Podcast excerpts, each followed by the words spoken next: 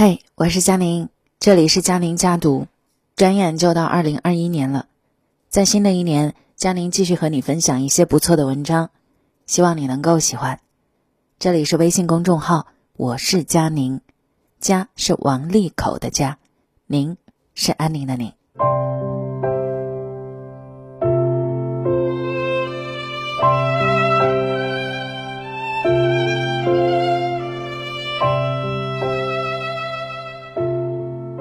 人生实苦，每个人都在负重前行。克服万难，破除自己心中的恐惧与迷惘，是妒忌；扶危济困，困境当中伸手拉别人一把，是渡人。今天嘉宁想和你分享一篇文章，文章的题目就是“妒忌是一种能力，渡人是一种格局”。文章来自微信公众号。洞见。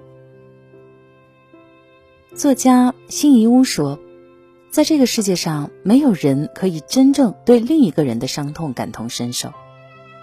人与人的痛苦既不相同，也不相通。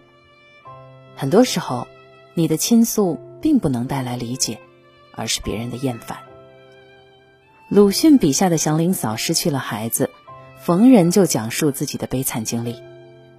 开始的时候，人们还认真的听两句，后来人们开始觉得乏味，就连听一听的耐心都没有了。而祥林嫂呢，也慢慢沉沦，一点点走向了死亡。太多的倾诉，既让别人反感，也让自己脆弱。鲍鹏山老师说：“人不能求理解，人要求尊重。求尊重是往上走，求理解是往下走。”求尊重的人不愿低头，好胜要强，很快就能走出低谷；若是处处求理解，很容易陷入顾影自怜的境遇中，自怨自艾，难以自拔。成龙年轻的时候眼睛小鼻子大，形象不是很好，和他合作的一个当红女演员嫌弃他，让导演撤了他的主角。成龙请古龙喝酒。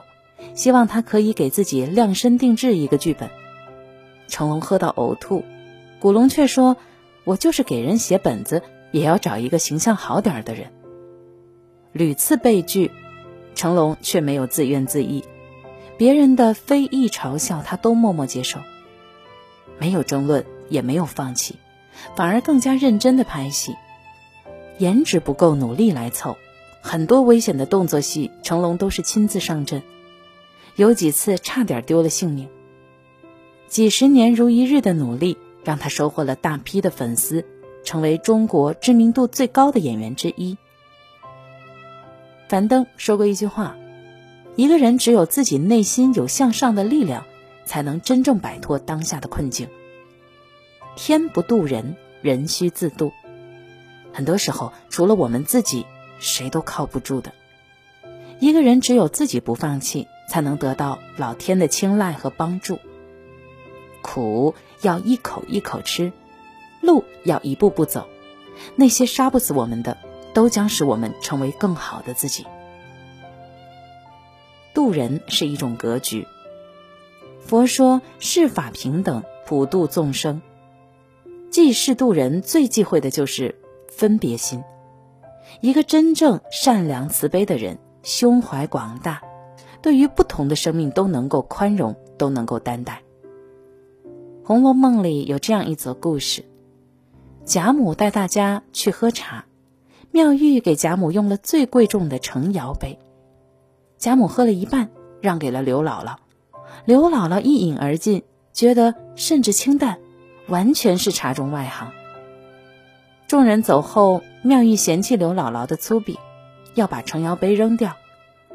宝玉拦下他，替刘姥姥讨了去。这个杯子极其贵重，他让刘姥姥卖了，以此来缓解生活的困顿。同时，他也知道妙玉有洁癖，于是叫小厮打了几桶水，把庵里里里外外清洗了一遍。在宝玉的眼里，无论是妙玉的洁癖，还是刘姥姥的粗俗，他都能理解，都能宽谅。一个人的格局越大，越能明白。生命没有好坏，只是各有因果而已。明白这一点，一个人才能真正意义上生出慈悲与宽容。盘龟禅师讲课，台下有很多的弟子。讲到精彩的地方，台下突然一阵骚乱。原来啊，是有个和尚偷东西被抓住了。其他人要求禅师把这个和尚开除掉，盘龟却说：“你们都懂是非善恶，但是他却不懂。如果开除掉他，谁又能来教化他呢？”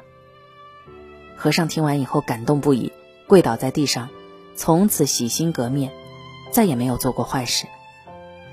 人性本善，每个人都值得被温柔以待。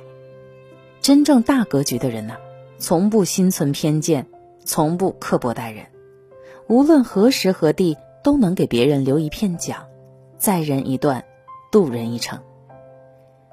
没有人愿意一辈子待在阴暗的角落。每个人都在渴望光亮，放下内心的偏爱，你的一点善意就能让一个人重新感受到这个世界的美好。当善意流转起来，就是我们每个人的福气。人生如行舟，不是渡人就是渡己。